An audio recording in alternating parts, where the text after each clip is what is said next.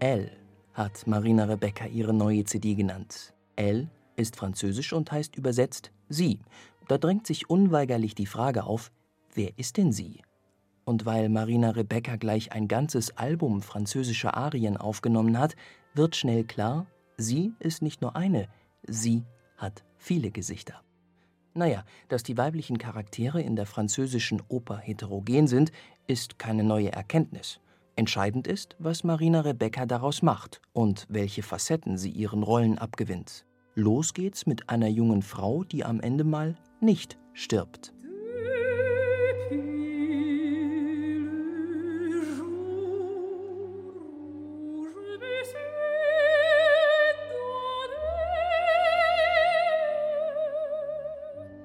Meine Seele ist noch immer entzückt von deinem ersten Kuss. Was für ein wunderbares Leben, singt Louise, die Titelheldin aus Gustave Charpentiers Oper. Zugegeben, der Text beschränkt sich auf diese klebrig süßen Gedanken.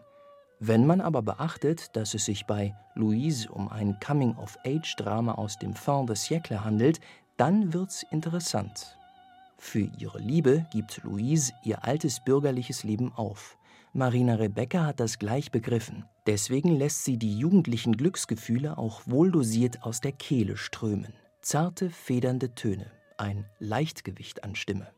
Spätestens bei Carmens kokettem L'amour merkt man aber, in dieser Kehle steckt noch viel mehr Volumen.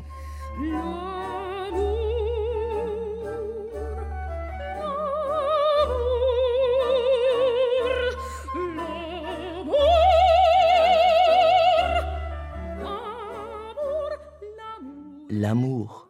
Die Vokabel ist immer dieselbe, aber Marina Rebecca lädt sie jedes Mal mit einer anderen Bedeutung auf. Lässt sie an- und abschwellen, übergießt sie mit erotischer Klangfülle. Neben Carmens Plädoyer für die freie Liebe begibt sich Marina Rebecca aber auch in dramatischere Fahrwasser jenseits des Wunschkonzertrepertoires. Von der femme fatale zur trauernden Mutter.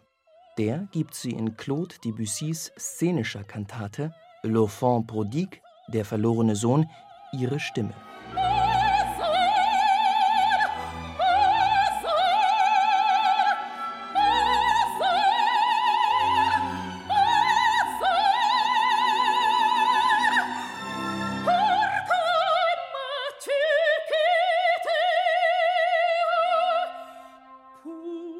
Lia ruft nach ihrem Sohn Asael, der sie verlassen hat. Schmerz und Wut schießen wie scharfe Pfeile aus ihrer Kehle. Zwischen fürsorglichem Kummer und vernichtender Mutterliebe. Darin liegt Kraft. Das zeigt Marina Rebecca auch in den Faustarien auf ihrem Album. Welche Welten liegen zwischen der naiven Marguerite, die sich über das Schmuckkästchen ihres Verehrers freut, und der gebrochenen Marguerite, die sich nach ihrem Liebesintermezzo mit Faust im freien Fall befindet?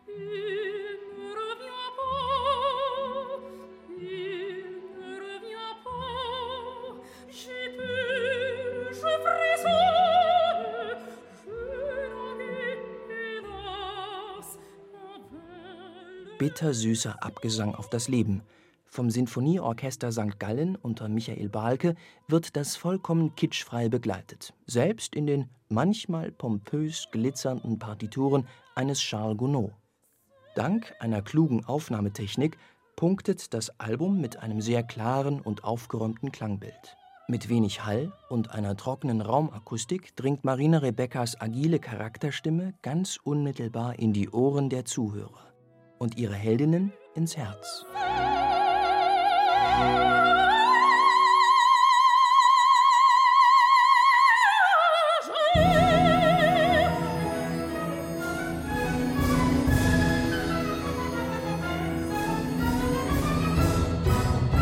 Neue CDs in HR2 Kultur. Weitere Rezensionen auf hr2.de